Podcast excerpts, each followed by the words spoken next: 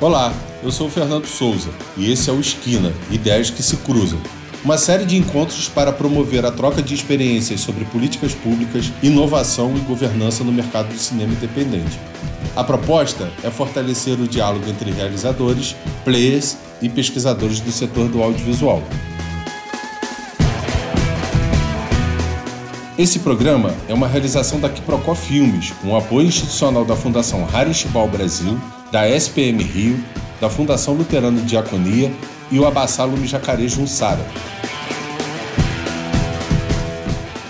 O Esquina acontece entre agosto e dezembro de 2020, no canal do YouTube da Quiprocó Filmes. E agora você também pode ouvir os encontros no formato podcast, toda sexta-feira, no Spotify. No episódio de hoje, Políticas Públicas e a Produção Audiovisual Independente, nós vamos conversar sobre a atuação das associações de produtores independentes no contexto da pandemia. Falaremos também sobre o processo de discussão em torno da Lei Aldir Blanc, sua implementação e os desafios colocados ao setor audiovisual fluminense. As convidadas do nosso primeiro encontro são a Viviane Ferreira, que é cineasta, mestre em políticas do audiovisual pela UNB, advogada, diretora da Odum Filmes, presidenta da APAM Associação de Profissionais do Audiovisual Negro e diretora artística do Encontro de Cinema Negro Zosmo Bumbu.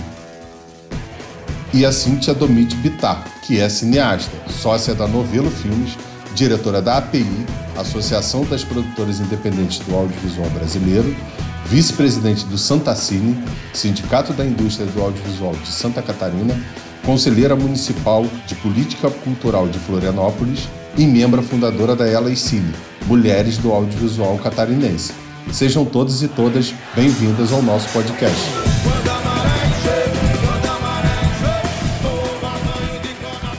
Primeiro, agradecer, Essa dizer é que a, é a iniciativa de vocês inspira, né, para que a gente continue pensando e buscando alternativas para sair dessa sinuca de bico, que também é uma esquina que as políticas do audiovisual é, brasileiro vivencia nesse momento. A PAN, a Associação de Profissionais do Audiovisual Negro, é uma organização que nasce em 2016 a PAN nasce exatamente né, como, como fruto de uma indignação dos rumos das políticas do que o audiovisual estava tomando no Brasil.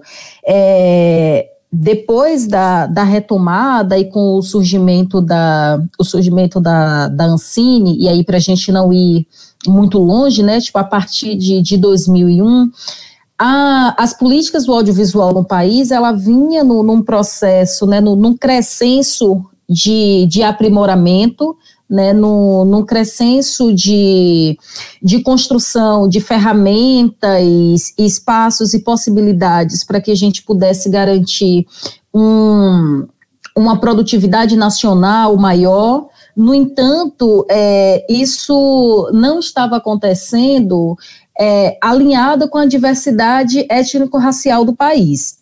E aí é importante que a gente diga que a crise ou a instabilidade no, no audiovisual no Brasil não se dá a partir do momento de, de pandemia, ela, ela antecede esse momento que a gente está vivendo. Quando eu pontuo né, que ela antecede, eu também quero dizer que antes da pandemia, antes do coronavírus, antes do isolamento social, para realizadores e realizadoras negros e negras, realizadores e realizadoras, inclusive indígenas, nesse país, as construções da política pública não estava é, legal para gente, não estava bom para gente. O antigo normal, né, como virou moda é, a gente chamar, não nos contemplava.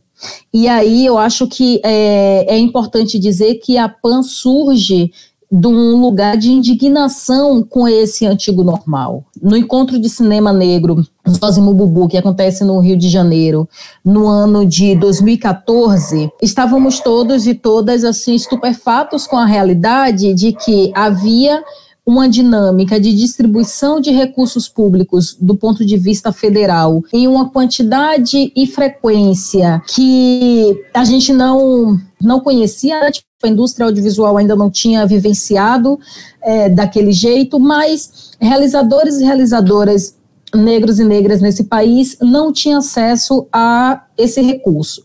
E aí, quando a gente chamou um representante da Ancine para ir em um painel durante o encontro de cinema negro conversar com a gente sobre quais eram aqueles critérios e por que aqueles critérios eram tão excludentes é, do ponto de vista étnico-racial.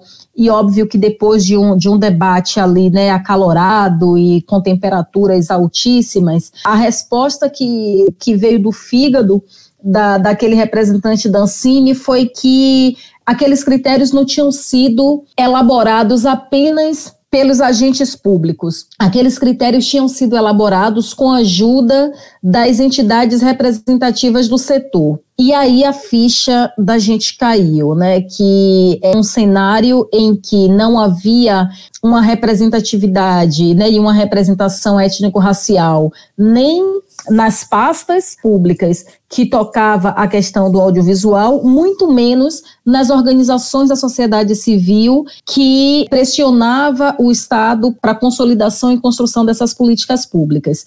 A partir daí, a gente entende que era importante fundar uma organização que nos representássemos. E passamos o ano de 2015 inteiro estudando caminhos e formas de, de garantir essa organização e óbvio revisitando aí muito do que há de acúmulo dos movimentos negros no Brasil, identificamos que os movimentos negros brasileiros já indicavam desde a década de 70 que as políticas de ações afirmativas eram um caminho possível para a gente reduzir inequidades raciais no país. E, nesse, e aí, olhando né, também para a realidade disso no campo da educação e nos vendo como um, um, grupo de jovens realizadores e realizadoras que tínhamos sido beneficiários também com as ações afirmativas no campo da educação, entendemos que uma das pautas, a principal pauta política é, da APAN poderia e precisava ser brigar por um, um ecossistema aí de, de construção e consolidação de políticas de ações afirmativas no setor audiovisual. A gente começa essa incursão no final de 2016, né? Tipo, esse ano a PAN completa quatro anos. Uma organização que iniciou com em média 20 pessoas, né, 20 realizadores e realizadoras associadas. Hoje estamos em torno de 550 associados e associadas nas cinco regiões é, do país o que nos exige uma dinâmica, né, tipo organizativa, de uma diretoria executiva estou na, na presidência, o Renato Cândido na vice-presidência, a Joyce Prado na diretoria administrativa e um conselho é, consultivo e fiscal é, atuando aí com representações regionais. Então, temos cinco conselheiros: o conselheiro da região norte, o Rodrigo Antônio, região nordeste, Larissa Fulana de Tal, região sudeste, a Thaís Escábio, região sul, Karine Martins Centro-Oeste, o Vitor Hugo, né? Tipo, dessa maneira a organização consegue garantir que a gente pense e, e, e contribua para a construção de políticas de ações afirmativas, não só nas esfera, na, na esfera federal, mas que a gente também force um diálogo com a esfera estadual e com a, a esfera é, municipal, né? Óbvio que a gente também pensa as políticas de ações afirmativas de uma maneira abrangente, não só entendendo a responsabilidade do Estado nesse sentido, mas entendendo também a responsabilidade do mercado, né? Porque há possibilidades de políticas públicas que podem ser desenvolvidas a partir de, de agentes do mercado. Tipo, exemplo disso foi uma incursão nossa para que os festivais nacionais pudessem aderir o quesito cor e a partir da adesão do quesito cor, é, refletir aí como garantir a equidade racial nas suas curadorias e participação de conteúdos e realizadores e realizadoras negras em seus, seus eventos, né? Então, assim, um, esse é um, um, panorama muito, muito rápido e, e abrangente do nosso ponto, do nosso ponto de partida, e aí eu salto para o momento que a gente está vivendo agora, para dizer que quando a PAN foi fundada, é, a gente já vivenciava a realidade de pessoas morando em estados diferentes. Então, as nossas assembleias, as nossas reuniões, elas já aconteciam no, no ambiente virtual. Então, do ponto de vista é, organizativo, esse momento de, de isolamento social, tipo, no, nos alertou para sistematizar a nossa, a nossa forma organizativa e, de alguma maneira, é, compartilhar com outras organizações do setor que tinham uma presença né, e, uma, e uma advocacy muito mais tipo, presencial mesmo, como elas poderiam continuar com as suas ações nesse, nesse momento. Uma outra coisa que para a gente foi imperativo nesse contexto foi a criação do FAPAM, Fundo de Amparo aos Profissionais do Audiovisual Negro. Por quê? Grande parte do, dos profissionais né, atuam exatamente na turma da pesada. A gente não tem uma organização focada só nas funções de direção ou de roteiro. Então, tipo, tem muita gente que não detém o direito patrimonial sobre, sobre as obras, mas que contribuem para a realização é, dessas obras. E à medida que a gente não tem sete startado, essas pessoas elas não têm como levar aí o alimento para suas casas. Né? Isso bateu na porta de realizadores e realizadoras negras, assim, de profissionais negros de uma maneira muito rápida. O isolamento foi decretado em 17 de março, no dia 20 de março, a gente já estava assim pensando em formas de dar, de dar suporte para esses associados e associadas que já sinalizavam que precisariam é, de ajuda. O FAPAM, ele, é, a gente pensou ali em algumas formas para atrair recursos para o fundo. Uma foi dialogando com foi dialogando com players do mercado, no sentido de buscar doação com, com essas empresas, e aí é importante dizer que não surtiu, não surtiu muito efeito a, a galera que concentra a renda é bastante apegada ao ato de, de concentrar e ainda pouco solidária, mesmo em um momento de pandemia como que o mundo está enfrentando. O outro caminho foi buscar vias de licenciamento de conteúdos é, doados por associados é, e associadas da, da organização. E aí a gente conseguiu ter um sucesso maior, né? Porque assim, com, com o licenciamento tipo desses conteúdos, como nós fizemos para a SP Cine, tipo para outros players no mercado, a gente conseguiu chegar em um recurso que está sendo possível atender em torno de 35 famílias no Brasil inteiro. Né? É, a outra via foi abrir para garantir aí essa possibilidade de, de doação espontânea e aí dizer que é, obviamente, é, a nossa rede de, de relações maior é, é, a população negra, e a gente sabe que a população negra é, no Brasil é uma população empobrecida, então a gente também não tem tido um retorno financeiro efetivo a partir da, das vaquinhas online. Então, a gente continua com essa, essa questão gigante em nosso cotidiano, que é ter um censo com 370 famílias né, já sinalizando necessidade de ajuda e ter é, conseguido captar até esse momento um recurso que a gente só consegue atender 35 dessas famílias. E aí, obviamente, que nos envolvemos de corpo, alma, coração e cabeça nos processos de construção do, dos fóruns e diálogos em torno da Lei Aldir Blanc, porque a gente está entendendo que aí pode pode ser um, um caminho e uma alternativa para a gente conseguir garantir que essas outras 320 famílias que até agora a gente não conseguiu é, recursos para dar suporte possa ser possa ser amparada aí por esses recursos públicos, né?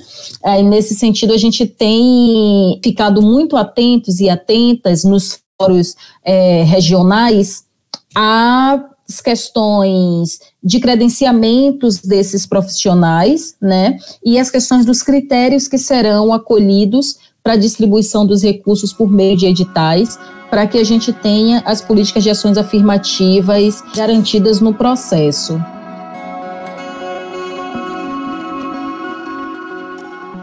Viviane, obrigado. A Viviane já aponta para questões bem, bem importantes desse cenário antes da pandemia, né, antes, nesse normal, como você chamou a atenção, Viviane, mas eu acho que também já nesse, nesse contexto no que diz respeito a, esse setor, que eu acho que é, as desigualdades que também esse setor reflete, né, eu acho que da nossa, da nossa sociedade, desigualdades estruturais de raça, de gênero, então acho que é um debate que, que é, enfim, da gente aprofundar aí no segundo bloco.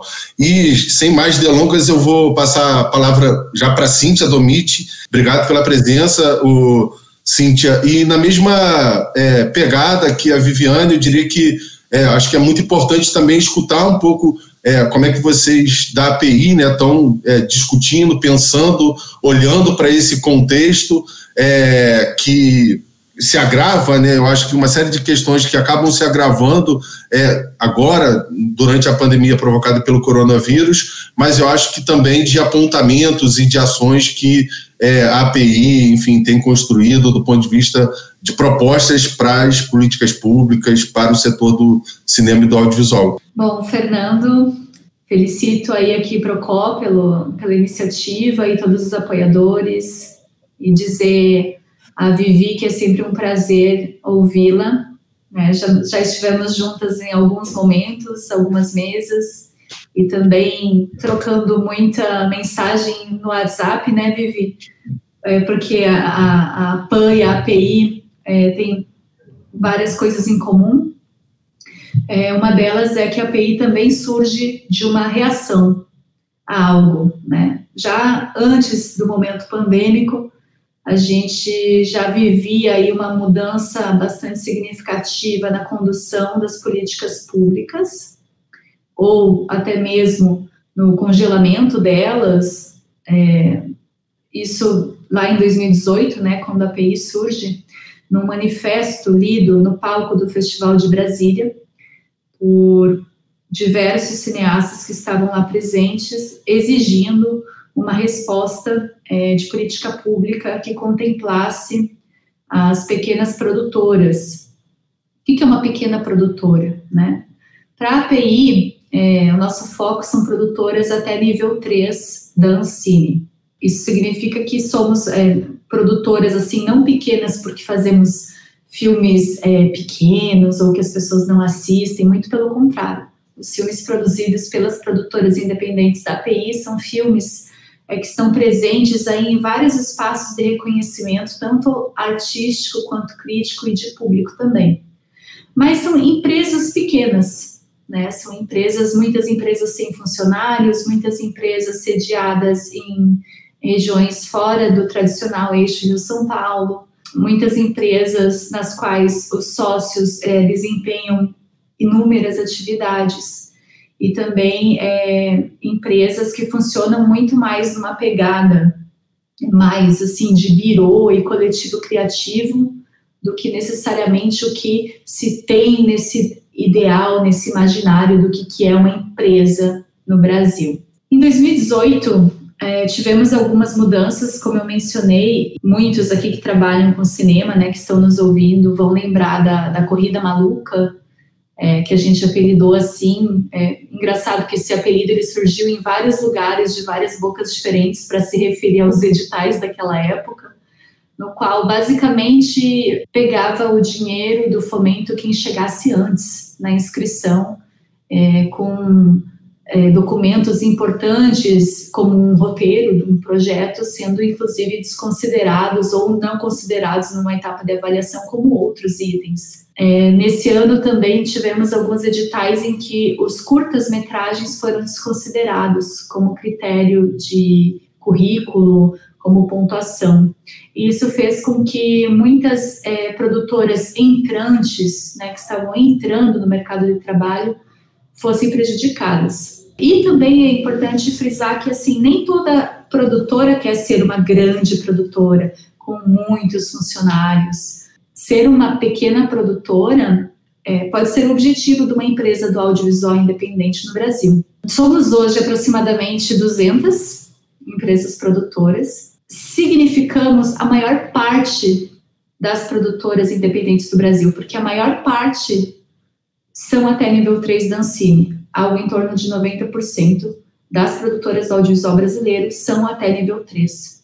A API ela surge também por identificar uma falta de representatividade das nossas reivindicações, que basicamente estão pautadas na descentralização, na democratização é, e na manutenção e inovação das políticas públicas de fomento ao setor audiovisual. A API ela já nasce bastante combativa, uma entidade de muita personalidade, uma entidade que já nasce com buscando um diálogo bastante intenso nas instâncias é, como o Congresso Nacional, como outras entidades é, do país e também com entidades e representantes regionais né, ao longo do, do país todo. Um reflexo dessa nossa intenção e busca de descentralização e, e pensamento na regionalização é a configuração da nossa diretoria. Então, a gente passou aí desde, desde a leitura da carta, manifesto, no Festival de Brasília em 2018, a gente passou por um bom período é, de borbulha da nossa entidade, né, é, é conhecendo as pessoas, trazendo as pessoas para um grupo é, em ambiente virtual, assim como a Vivi falou da PAN, nós também estamos em muitas cidades, muitos estados, então o ambiente virtual ele sempre foi o nosso ambiente, a nosso, o nosso espaço, e era bastante efervescente na época, mas a API ela precisava se formalizar, ela precisava de fato nascer enquanto uma entidade. E não demorou muito para isso acontecer. Orgulhosamente digo que faço parte da, da primeira diretoria, né, que é a que está vigente agora, é, nossa diretoria, diretoria fundadora, e a proposta da nossa chapa, que foi chapa única até na, na época, mas a proposta já colocou como sendo uma diretoria colegiada, é, sem presidência, sendo que é composta por uh, cinco direções, uma de cada região do Brasil. Eu, no caso, sou represento o Sul, e também três conselheiras ou conselheiros, né? Idealmente, os conselheiros também de estados que não estão contemplados na configuração da diretoria. Agora, sim, é, eu né, estou representando o Sul, mas não é que eu fale só sobre os assuntos do Sul. Isso não acontece. Cada diretor, independente da sua região, é, trata de assuntos de forma muito transversal. É, o, que, o que é importante ter, na nossa visão, um diretor de cada região é, é atingir essa capilaridade que para a gente é tão importante. É, muita gente, assim, no meu caso, do Sul, é, que quer conhecer a API, às vezes já vem falar comigo, porque me conhece. Isso acontece também no Norte, no Nordeste, no Sudeste, e também nos ajuda a melhorar o fluxo de informações que vem das regiões. O que, que está acontecendo no âmbito regional, né? Com a interrupção e das políticas públicas no âmbito federal, com o congelamento do fundo setorial do audiovisual, que vinha sendo um dos principais, uh, uma das principais ferramentas de fomento no nosso país, a gente eh, constatou, né, quem ainda não estava muito ligado na importância da política regional, constatou a, a, a importância suprema dessas políticas, né? Inclusive, desde editais municipais, de municípios, inclusive, que não são capitais, adentrando mais ainda né, o, o interior dos estados, uh, até leis de incentivo estaduais, municipais, todas essas ferramentas é, começaram a ter uma visibilidade muito maior, especialmente né, nesse momento que estamos de asfixia tanto da agência reguladora né, de fomento da Ancine quanto do nosso fundo do FSA. É, o nosso trabalho dentro da TI ele é bastante intenso é, com parlamentares nos ambientes então de congresso, é bastante intenso é, entre as outras entidades no sentido de criar uh, cartas, é, criar uh, respostas à imprensa, a gente está sempre em diálogo. É claro, há momentos em que é, a API responde sozinha, né, assim como as outras entidades, mas a gente procura essa conversa uh, bastante é, intensa, eu diria diária, né, quem está no front das entidades do audiovisual brasileiro aí nos últimos dois anos, especialmente no último um ano e meio, sabe que a conversa é diária, a troca é constante, a fim de evitar um colapso cada vez maior do nosso setor, o que na visão da PI é um grande é, equívoco, além do isso é uma fala que eu coloco bastante, mas que eu acredito muito que é um crime de lesa pátria mesmo, acabar com a audiovisual independente no Brasil. Mas é, não só isso, é um equívoco é, é, que transcende o setor, é um equívoco do ponto de vista econômico e social. Afinal, as políticas públicas do nosso país voltadas ao desenvolvimento do setor datam dos anos 30, que foi quando surgiu a cota de tela no Brasil. Então, hoje, 2020, asfixiar o setor da maneira com que está sendo feito é jogar no lixo, rasgar um século de criação, inovação investimento em políticas públicas. Isso, é, além de, de, de, de, promover uma catástrofe assim, cultural, enfim, em tudo que o cinema significa, é, identidade, é, difusão, democratização, educação, enfim, é rasgar dinheiro. É, e não só de quem trabalha com isso, mas da sociedade inteira, num país que há um século tenta investir em política pública para o setor. Então, a gente é, tem sido bastante reativo, né? Isso é uma, uma das questões que a gente procura sair um pouco para poder propor, né? Para ser também propositivo. É, mas a maior parte do tempo a gente, devido a tantos ataques, a gente vem sendo muito reativo. O bom é que a API age rápido, geralmente. A gente tem uma capacidade de mobilização muito grande, justamente pela capilaridade que estamos desenvolvendo, né? Um, um, um exemplo é a Lei Aldir Blanc, né, que a Vivi citou, nós também estamos muito envolvidos na questão da Lei Aldir Blanc, até porque, vejam, na diretoria da API tem muitos conselheiros, né? Eu sou conselheira, tem outros conselheiros que também fazem parte da diretoria, conselheiros municipais ou estaduais, que é, que é onde a, a Lei Aldir Blanc está sendo bastante trabalhada, né? obedecendo ao Sistema Nacional de Cultura, cada espaço com seus conselhos, onde estão se criando as diretrizes, é, se pensando no cadastro, como é que vai ser esse cadastro, para as pessoas acessarem esses recursos e tudo mais.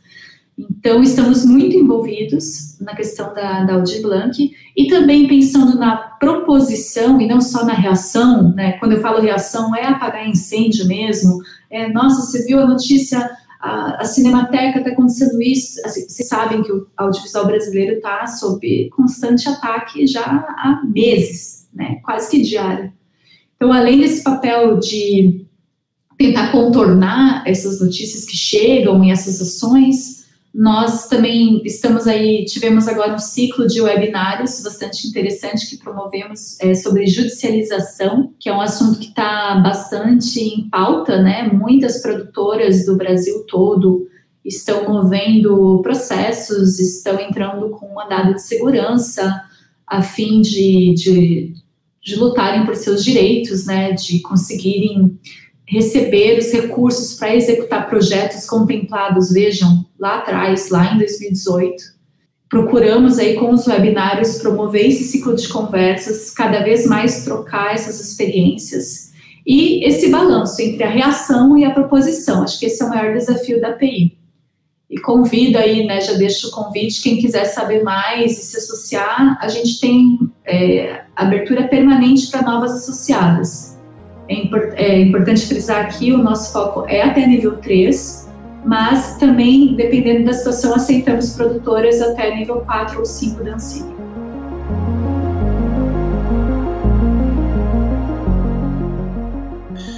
Eu acho que vocês já, já levantam assim uma série de, de questões que, que animam é, é, um debate e, e, eu acho que aponta também algumas questões que são é, muito, muito importantes.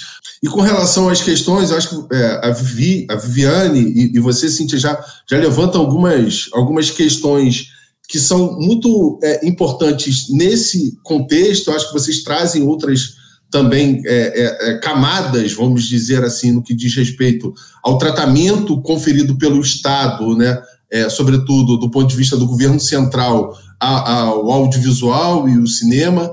É, mas eu queria, talvez, é, focar um pouco agora nessa, nesse segundo bloco mais de perguntas, assim, qual a expectativa, e vocês duas citaram, né, assim, mas e, e quais seriam as expectativas de vocês é, com relação à lei Aldir Blanc, assim, o que, que vocês ambas falaram que tem que participaram, a gente também participou aqui pela pela Quiprocó Filmes. No meu caso, eu estava como representante do audiovisual no Conselho Estadual de Política Cultural. É, esse conselho que foi é, desmontado e a gente hoje não conta com o Conselho Estadual de Política Cultural, o que é, enfim, eu acho que grave para o Estado do Rio de Janeiro, é, num contexto em que há pela primeira vez, é, o acionamento de recursos do Fundo Estadual de Cultura. Então, há, é, vamos dizer assim, algum movimento em torno de acionar esses recursos, de colocar esses recursos na rua. No caso do Estado do Rio de Janeiro, foi lançado um edital é, de caráter também emergencial para atender as diferentes linguagens da cultura e da economia criativa mas ao mesmo tempo a gente vê que é, o conselho é desmontado e agora a gente não tem muitas respostas da Secretaria Estadual de Cultura é, e Economia Criativa sobre quais os caminhos com relação ao conselho. E o Estado do Rio de Janeiro, que talvez nos últimos dez anos poucas coisas fez com relação à cultura e à economia criativa do ponto de vista de editais, da consolidação das políticas públicas. E aí eu já trago uma preocupação, pelo menos da nossa parte, que é o seguinte: é, se a gente está falando de um Estado, que é o Rio de Janeiro, que toda essa centralidade, que também reproduz algumas desigualdades do setor é, do ponto de vista das desigualdades regionais, né? É, é, e, e, aí eu já fico pensando: será que o Estado do Rio de Janeiro tem capacidade de operacionalizar e colocar na rua os recursos que vão ser recebidos pela Lei Aldir Blanc e as prefeituras e as cidades, né? Assim, são algumas questões assim que eu, que eu já fico é, na cabeça. Mas queria é, escutar de vocês o que, que vocês é, têm, é, como vocês têm lido a, a, a todas as o debate em torno da Lei Aldir Blanc, muito importante. Eu acho que também é um momento em que o setor da cultura também é percebido como fundamental nesse momento de isolamento social, mas eu acho que trazer a perspectiva começa com a Viviane, depois a gente volta é para a Cintia um pouco como é que você está lendo, Viviane, esse contexto da Lei Aldir Blanc, quais são as expectativas, acho que também esse, toda essa mobilização e movimentação em torno da construção e da proposição é, da lei. Vou começar pelo que é central. E o racismo é, estrutural e sistêmico no nosso país, ele, ele é central, precisa ser visto como central, o Estado precisa parar de resistir a enxergar o, o racismo estrutural e sistêmico com a centralidade que ele tem e o impacto que ele tem na, na população brasileira, né? É, por que estou dizendo isso? Eu acho que no processo de construção né, e de aprimoramento dos mecanismos para a distribuição dos recursos da Lei Aldir Blanc, a gente, ao mesmo tempo que enfrenta um momento de urgência e, e de sacrifício muito grande para todo o setor cultural, a gente também está diante de uma oportunidade gigante de entender e experimentar como as políticas de ações afirmativas elas podem ser fundamental para o amadurecimento e o aprofundamento da democracia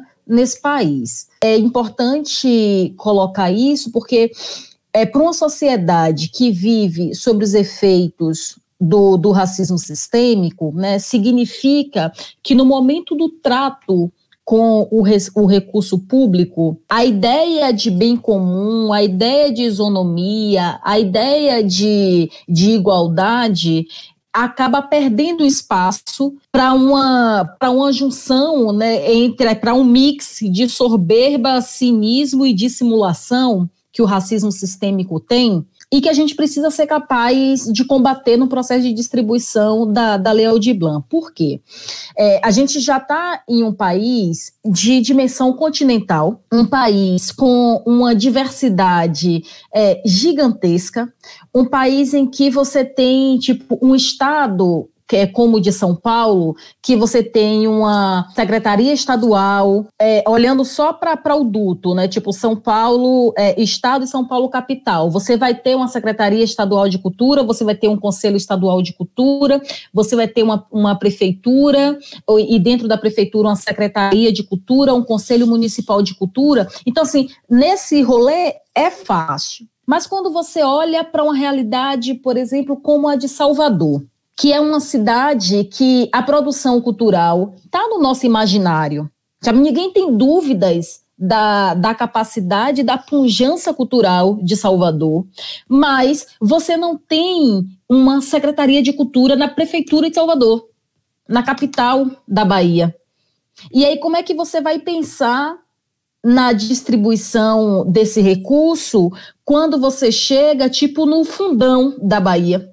Né? Quando você vai tipo para os outros estados, quando você vai tipo, quando você vai para o Maranhão, como é que você vai vai enfrentar né, essa, essa realidade e essas lacunas né, de, de espaços, instrumentos e ferramentas para distribuição desses recursos? E aí vai ser momento de entender que no município em que o Estado que organiza a sociedade civil é o terreiro de candomblé. O mecanismo de distribuição do terreiro de candomblé, que historicamente distribui cesta básica, distribui remédio, distribui saber para as populações, vai precisar ser visto como legítimo para receber esses recursos e distribuir também esses recursos, sabe? Tipo, localidades onde o que você tem de, de organismo é cultural mais estruturado, com maior legitimidade, né, representação e capilaridade para dentro da, das comunidades. É o congado, é o reizado, a gente vai precisar reconhecer é, essas estruturas, esses mecanismos culturais também como um braço é, parceiro e possível de, de apoiar é, o Estado desses processos de, de distribuição. E aí não vai dar para olhar para esse contexto sem dormir e acordar com os princípios e conceitos das políticas de ações afirmativas.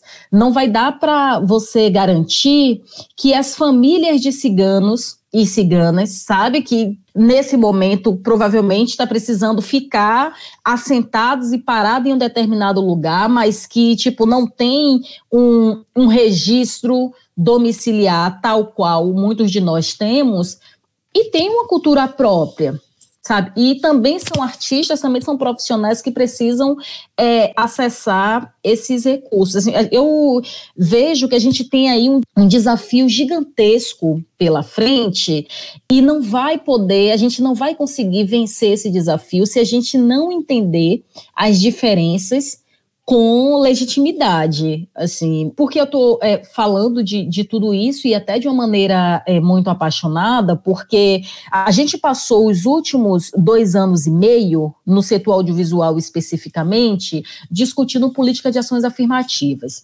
E dentro das políticas de ações afirmativas, quando a gente vai discutir a política de cotas, só política de cotas.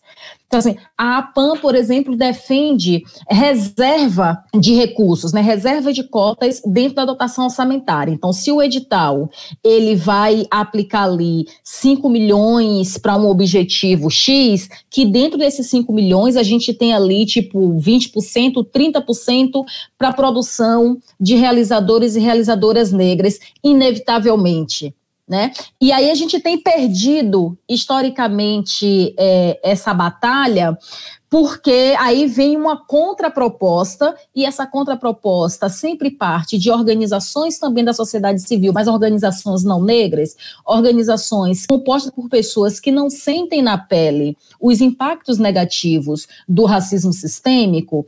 Aí essas organizações defendem a política de indutores. E aí, quando essas organizações defendem a política de indutores, que é a dinâmica do se você tem na equipe uma pessoa preta, você recebe mais meio ponto. Se você tem uma pessoa preta trans, você recebe, tipo, mais 25 décimos. E aí você vai acrescentando, tipo, na, na somatória de, de exclusão é, no, nos corpos e na, na composição na composição da equipe, quando você, quando a gente vai tipo por esse caminho, a gente abre brecha para o cinismo, porque aí vira um monte de produtores e produtoras já consolidados no mercado, não negros, não indígenas, não ciganos, correndo atrás do recurso de reserva da política de ação afirmativa. E aí você tem, é, é, de fato, um, um, problema, assim, e a gente está lidando com, com esse problema nos últimos anos no, no campo do, do audiovisual e está, tipo, nessa nesse cabo de, de, força, né,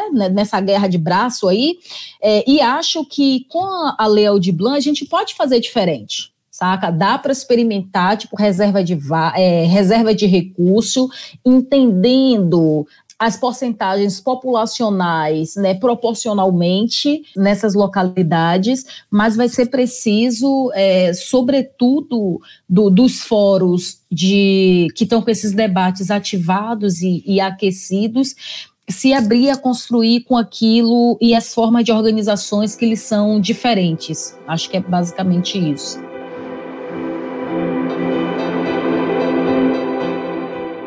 Você falando, e já na, na no primeiro bloco é, me veio muito à cabeça, mas acho que depois que a Cintia comentar, é, aquele relatório de 2016 da Ancine que já aponta sérias é, desigualdades é, de raça e gênero, mas eu acho que é um relatório que trata muito do circuito comercial, né?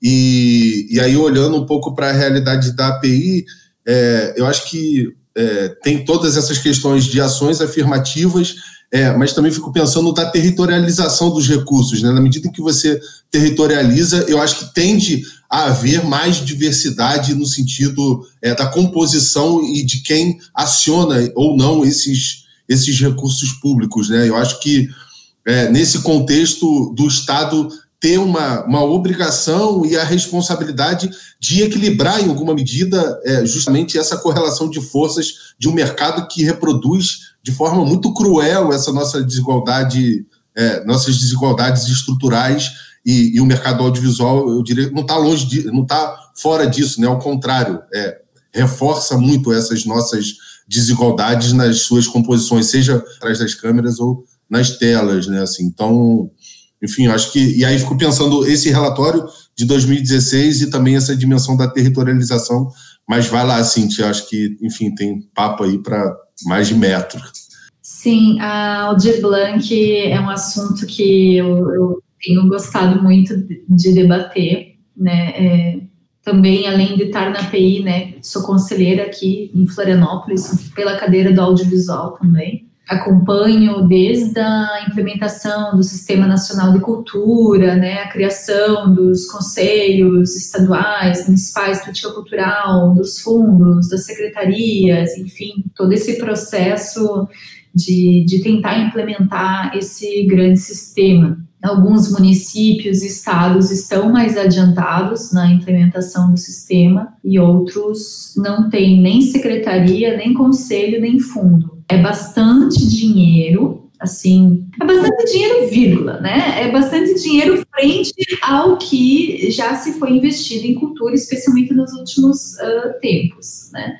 Mas se for ver, não é muito dinheiro, não. É, a gente já fez alguns cálculos, né? Acho que nas cidades de vocês também, assim, mas na verdade vai dar bem na estica. Porque, assim, a Lei Aldir Blanc, ela vem prioritariamente para socorrer quem já trabalha no setor. E é muita gente que trabalha no setor cultural. Inclusive, tem pessoas que nem é, se dão conta de que, de que trabalham com cultura, de que estão aptas a receber esse recurso.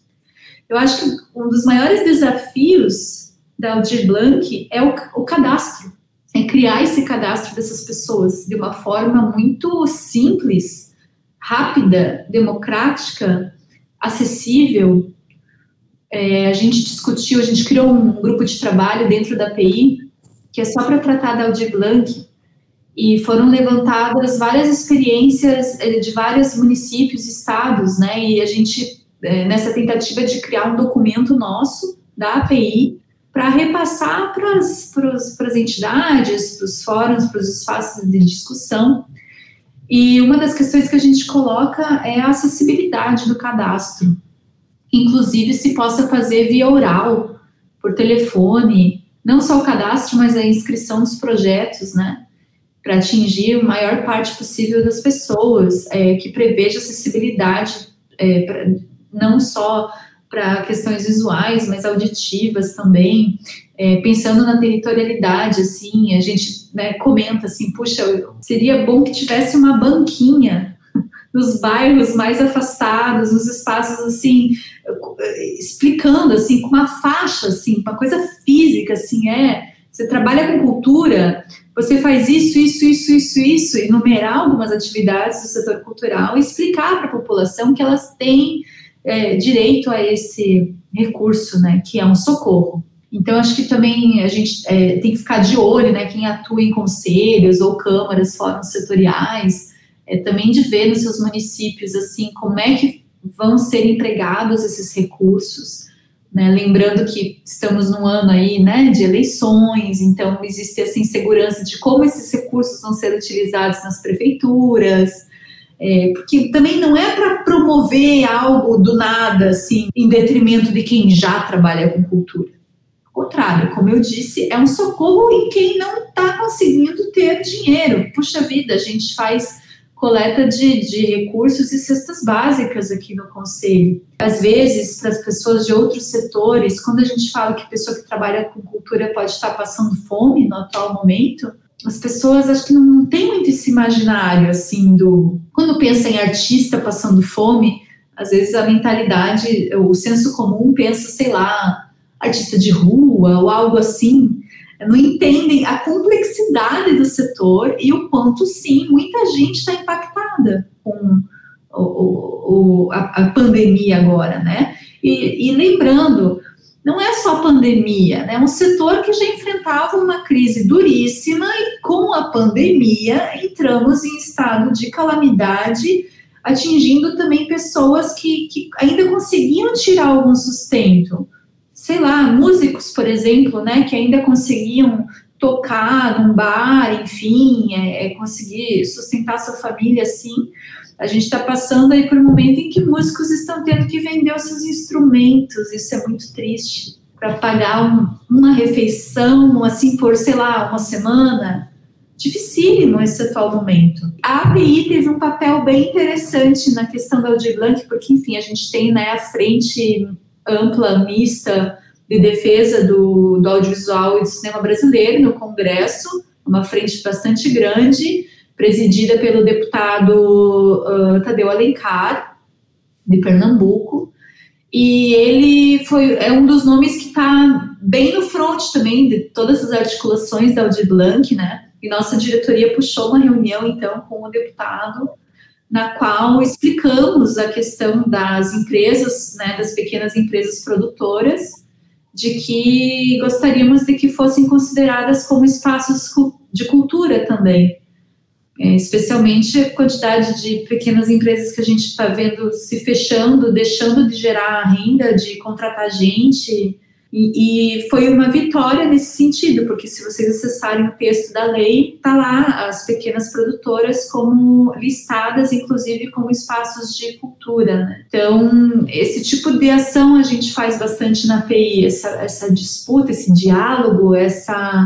Às vezes eu chamo até de processo pedagógico chegar para as pessoas, ou parlamentares, ou pessoas que não são do setor, e explicar, assim, né? Porque é muito fácil condenar a política cultural, condenar o fomento, né?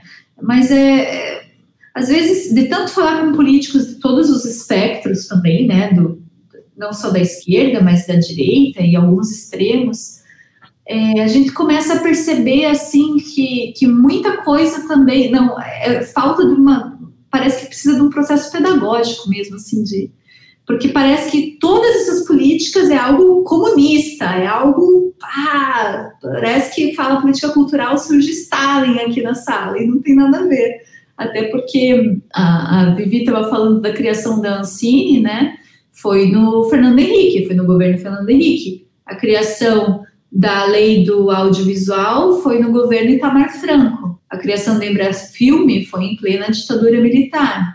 Então, assim, é, é muito obtuso é, é, linkar toda forma de, de, política cultural a algo completamente, assim, esquerdista e tudo mais, né? Essa é uma das dificuldades que a gente sente ao falar de política cultural fora da nossa bolha, né? E uma beleza da Aldir Blanc foi a votação expressiva no Congresso. Deputados, né, parlamentares de vários espectros aí da, da, política e da conjuntura votaram a favor da implementação da lei. É, o Partido Novo, né, que votou contra. Mas até tentei dialogar com um deputado do Novo aqui do meu estado, inclusive, mas é, é complexo. Mas, enfim, é, faz parte de quem está nas entidades é, tentar criar esse diálogo, né? A gente a gente tenta, Vivi, é, também sei que eu vejo ela bastante nessa capacidade de diálogo, que faz muito bem. E existe agora o desafio real da implementação, né? Eu não sabia, assim, é, ouvi é, do questão do Conselho do Estado do Rio de Janeiro, né? Não sei se eu não sabia, mas não estava atenta a essa questão da dissolução do Conselho. É, também me atento muito a esse fato de Salvador, que a Vivi colocou, assim, de ser um, um espaço de profusão artística e cultural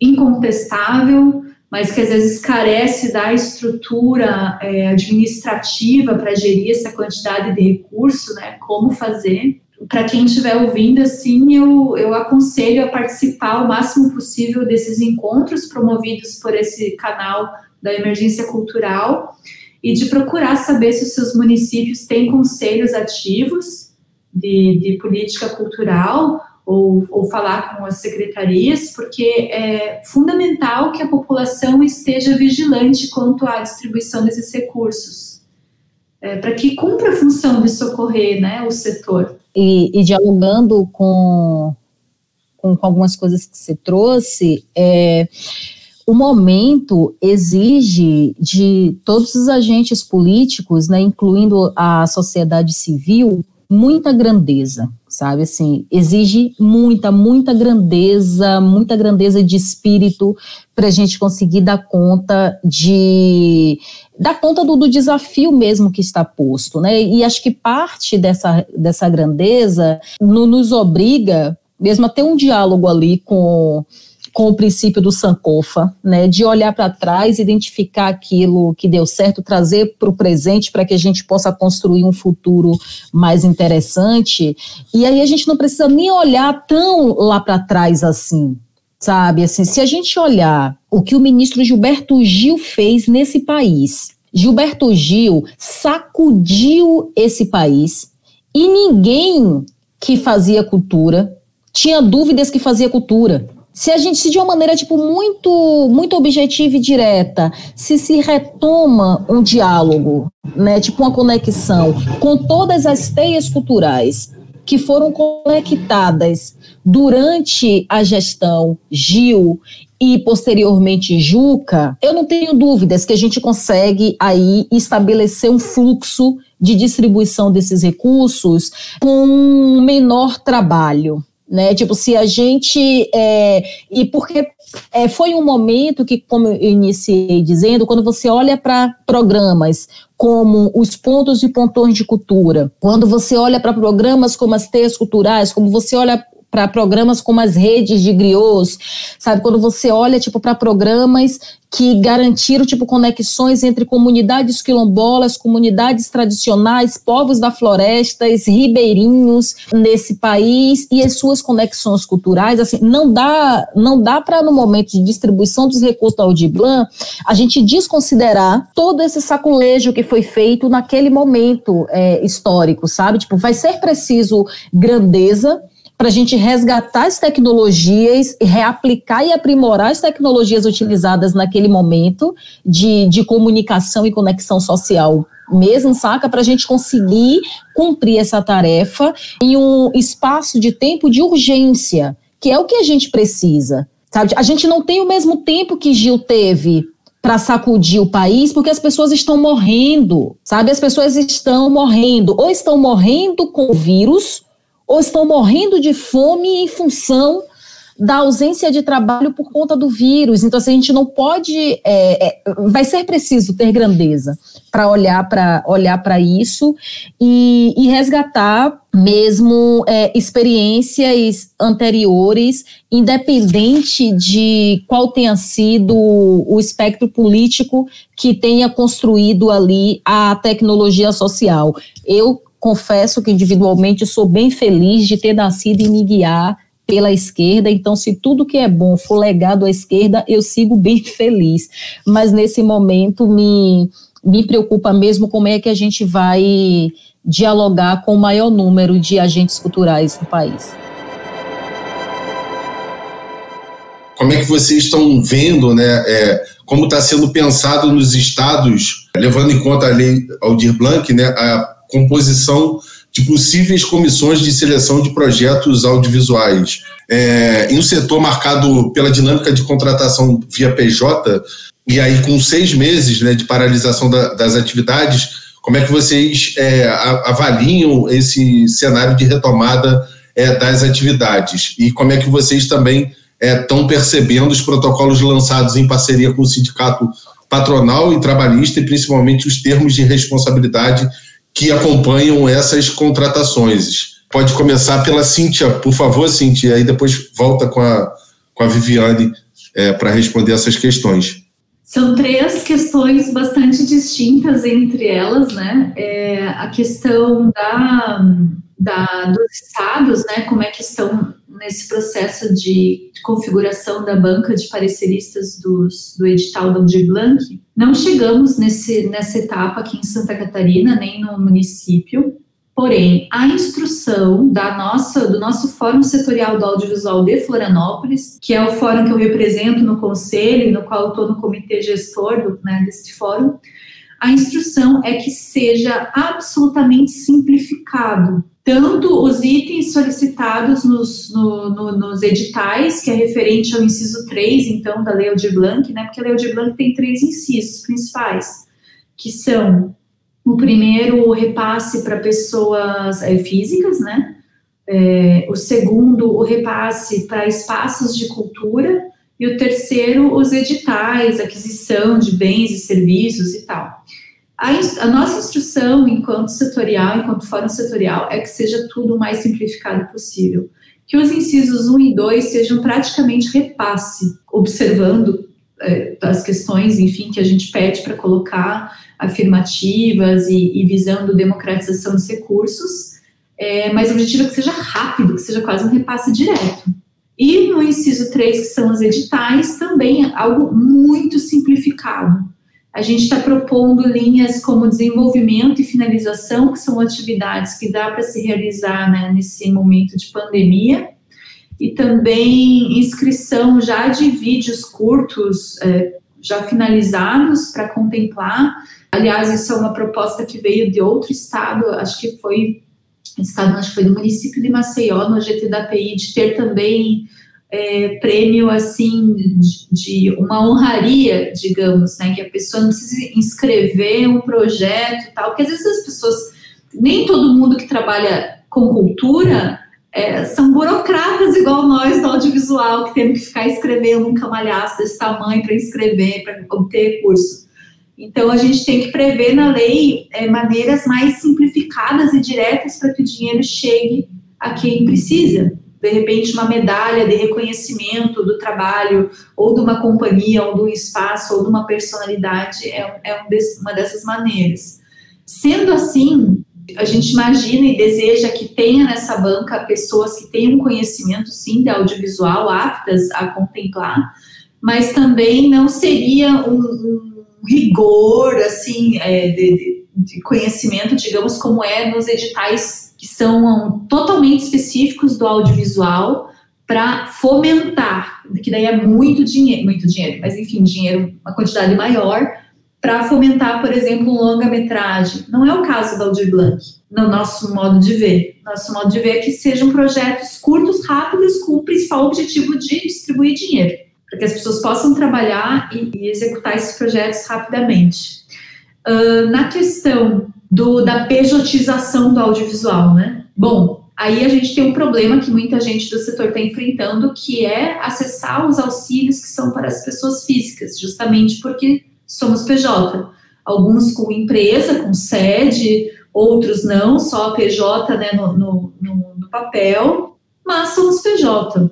Na, nessas reuniões que a PI teve com o pessoal que estava fazendo, é, pensando né, os PLs, lá na primeira etapa lá da, da Aldir a gente expôs essa questão de que sócios possam ser contemplados, por exemplo, no inciso 1, se assim queiram. Né? Às vezes a pessoa ela não tem uma empresa estruturada a ponto de pedir recurso no inciso 2 para espaço cultural, mas que ela possa, enquanto sócia, pedir esse recurso no inciso 1. Aí tem uma questão que é o teto do imposto de renda, né? Que também tem isso, assim, às vezes as pessoas são contempladas em editais como pessoa física e o, e o teto do, do imposto pode ir lá em cima por causa de um, de um prêmio que recebeu, né, um, um fomento, que na verdade ela executou isso, não é um dinheiro que ela colocou no bolso dela. Então, o que, que tem que fazer quanto a isso? Tem que pressionar na regulamentação regional, tanto no estado quanto nos municípios. Lembrando que os estados ficaram responsáveis pelo inciso 1 das pessoas físicas, os municípios, 1 e 3, e os municípios pelo 2 e 3. Então, espaços culturais editais município, pessoas físicas editais estados. Então, gente, tem que se unir com, com, com, os fóruns, com as câmaras e reivindicar uma regulamentação que dê conta dessa pejotização que é real no nosso setor, né? Para que os. Porque, assim, senão a pessoa que tem uma PJ ela não consegue acessar benefício nenhum. Aqui no nosso estado vai sair também um edital emergencial que se você é sócio, não importa o teu imposto, não importa se você é, tira salário, né, o prolabore ou não, você não pode se inscrever. E na Aldir Blanc tem essa brecha, mas tem que regulamentar. E por último, a questão dos protocolos sanitários e de saúde em relação à pandemia, né? Participei de, de algumas discussões, eu estou aqui à frente do Sindicato Estadual de Santa Catarina, e, os, e, o, e, aqui em Santa Catarina a gente teve que agir primeiro, porque é, estávamos no momento em que o nosso estado estava permitindo filmagens, então começou a bater uma, uma questão de, de produtoras de outras partes do Brasil vir filmar aqui, mas aquela questão, tá, e não tem protocolo, o que, que a gente faz? Então a gente saiu a partir de uma discussão nacional, saímos na frente na na, na questão de, de, oficializar esse protocolo. No município, ele saiu, foi publicado em diário oficial, o protocolo na íntegra até. E sim, depende daí de cada região e dos seus sindicatos, né? Mas a maioria está adotando essa, esses termos de responsabilidade em conjunto, né, entre trabalhadores e produtoras. Particularmente, eu acho um cenário bastante complexo para se sair filmando especialmente nós, produtoras pequenas. Assim, a minha produtora, ao menos, não tem como arcar com 25%, 30% acima do orçamento, apenas para dar conta do que os protocolos estão exigindo para garantir minimamente a segurança. Não é que vai garantir, não é porque uma filmagem está é, tá lá testando que, né, que tem o, o selo dos sindicatos, que está sob protocolo, que a pessoa não vai se contagiar. A gente está no meio de uma situação jamais vista no planeta. E não há vacina e não há tratamento. Então, assim, existem os protocolos aí, existem as, as convenções coletivas de trabalho, né? O Brasil tem três sindicatos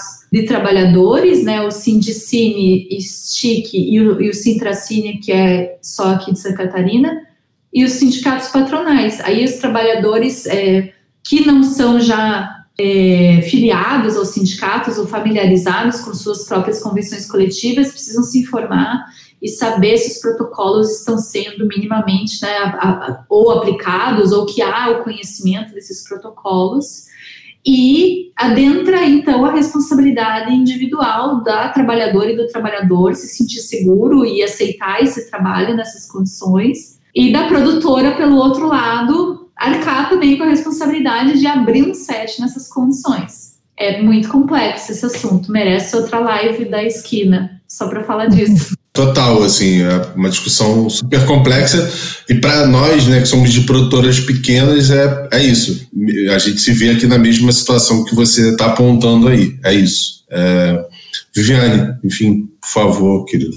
Tentar interagir com as respostas de maneira mais enxuta, porque a Cíntia já trouxe bastante dos elementos, assim, com relação à pejotização do setor, é, a tido uma atuação é, nos fóruns é, regionais na mesma direção que, que a Cíntia apontou.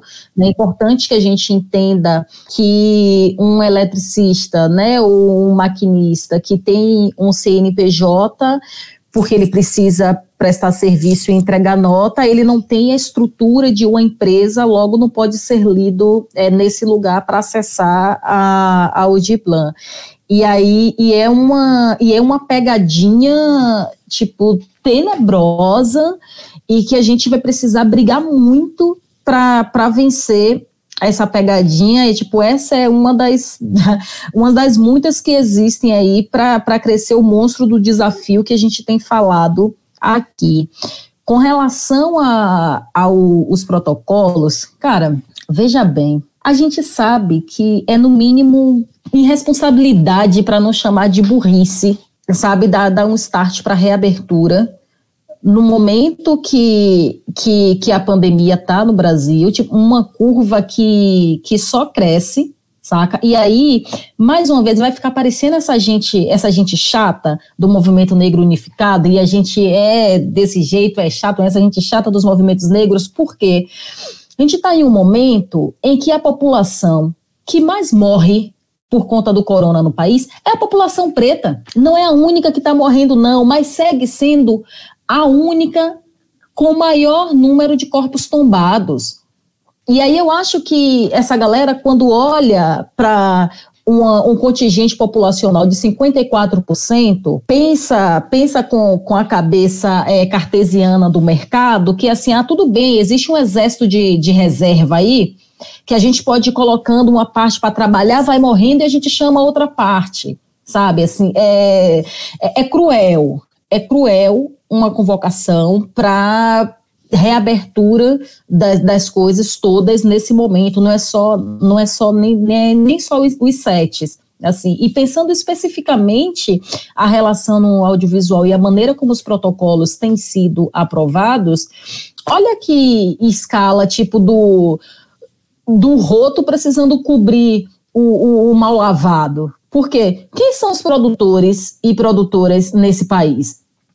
são estruturas que precisam pedir dinheiro a alguém, seja o Estado ou seja o anunciante, se a gente está falando, se a gente está falando da, da publicidade, para conseguir desenvolver é, o, o produto cultural, né? Tipo, não, não existe, a gente não tem um mercado com produtoras potentes e gigantes o suficiente para investir o próprio, o próprio recurso na produção e abrir sete com, própria, com a própria grana. Ou a gente está falando de uma grana que vem do fomento do Estado, ou a gente está falando de uma, de uma grana que vem da publicidade.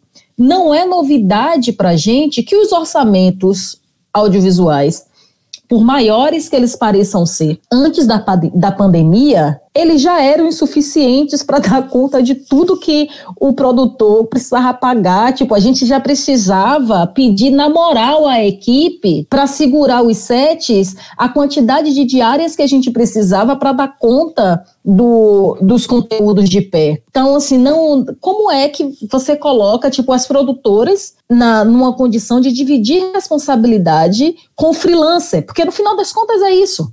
É, são dois bolsos furados na estrutura do, na estrutura do mercado, sabe? Não tem assim, oh, é, essa coisa do, do quem é, de alguma maneira, tipo, tá todo mundo perdendo dinheiro na pandemia, tá todo mundo perdendo dinheiro na pandemia. Mas historicamente existem grupos que concentraram esse dinheiro. Nesse momento vai precisar olhar para a margem de lucro de um lugar menos ganancioso e vai precisar arcar, sabe? E precisaria arcar com esse acréscimo no budget de se escolhe continuar nessa linha idiota de reabrir, no mínimo precisava rearcar com esses 25% a mais do, dos custos da, da estrutura. Então, assim, é, é do, do lugar que eu vejo, assim, rezo todo dia para não precisar para não precisar voltar para sete nesse momento, para não precisar abrir sete é, nesse momento, porque quero continuar viva, quero que os meus sigam vivos. Assim, para mim essa essa reabertura é irresponsável, sabe? E está colocando as nossas vidas em risco. A gente é, na PAN tipo tirou como como diretriz, assim, ter uma atuação nos fóruns é, regionais e locais assim, brigando para manutenção do quesito cor nos cadastros. Porque, tipo, o quesito cor é uma, é uma política que nos permite mensurar como, do, do ponto de vista é, racial, né, os recursos estão chegando. É, a outra coisa é que, independente de qual seja o tamanho, né, a, as características da, das comissões, elas precisam garantir uma diversidade étnico-racial sabe? Tipo, não dá, não dá para que a avaliação de, do conteúdo ou do artista, do projeto indígena seja feito por mim, sabe? Ou seja feito, tipo, por outros profissionais que têm aí uma, uma experiência e uma vivência distante das realidades, das realidades indígenas. Eu nem de longe estou dizendo que a gente é incapaz de ser empático, que né, existe uma incapacidade da gente de olhar e pensar no outro, porque a, a solidariedade faz parte da, da humanidade, né? Reconhecer a existência do outro faz parte da humanidade. Mas é, garantir também a participação é, do, do outro, a participação do diferente nos processos também faz parte de uma relação de paridade. E aí pensar política pública é a gente pensar paridade. A gente tem, tem defendido essa postura e essa conduta nos fóruns que tem apanianos e apanianas aí é, contribuindo com a regulamentação local e regional. Viviane Ferreira, da APAN, é, Cíntia Domite Bitar, da API, enfim, pô, muito obrigado aí pela, pelas falas de vocês, pela generosidade de doar o tempo e estar aqui conosco, dialogando. É, a proposta é muito essa do Esquina, ideias que se cruzam, a gente estabelecer essas trocas, também é, se conhecer, enfim, acho que estabelecer parcerias, é, pensar coisas juntos, trazer essa reflexão e é, são tantas questões assim que, que a gente traz e que nesse momento de afirmar a importância também do nosso setor, eu acho que é isso, né? São milhares de trabalhadores e trabalhadoras que se dedicam é, para produzir, para, enfim, é, para levar esse conteúdo, o conteúdo audiovisual do cinema é, para as telas. Então, acho que a proposta também é muito essa, assim, de, de afirmar a importância, afirmar que tem muita gente pensando, trabalhando e, e gastando muita energia no sentido de fazer com que o nosso setor se desenvolva cada vez mais. Tem uma, uma coisa que fica toda hora de que há uma indústria, como se houvesse uma indústria, né? E eu, eu acho isso tão eu acho tosco dizer que há uma indústria do audiovisual. Acho que a gente tem uma produção pungente, forte, com capacidade muito criativa, muito grande e tudo mais. Mas dizer que há uma indústria no país que tem pouco mais de 3 mil salas de cinema e com uma desigualdade nessa distribuição dessas salas de cinema bizarra, em que o cinema muitas vezes chega, e aí é, a, acho que todos nós aqui sabemos, chega através dos cineclubes, chega através da galera que é, coloca ali um lençol, estica um lençol numa sala de aula e, e, e é o lençol que serve de tela de projeção para projetar um cinema, para passar um filme, para levar esse conteúdo para dentro das escolas, para a comunidade, para os bairros, populações ribeirinhas, comunidades indígenas e tudo mais, como vocês falaram, acho que a Cintia falou também muito disso, e a Viviane, é de como que a gente, nas nossas relações de produção, a gente depende muito da camaradagem mesmo, né? Assim, da, de, da equipe doar seu tempo, porque a diária tá todo mundo com o bolso furado, né? Assim, e a gente se torna produtor e a gente tem um CNPJ não por, por desejo, muitas vezes, né? Mas por necessidade, para viabilizar as coisas, né? Então, enfim, são, são várias questões, assim, que a gente é, acho que já começa com chave de ouro, assim, abre as, as sessões desses talks com chave de ouro, com as presenças de vocês. Obrigado mesmo pelo, pelo tempo, pela generosidade. Gente, brigadão, Fernando, brigadão, Projeto Esquinas.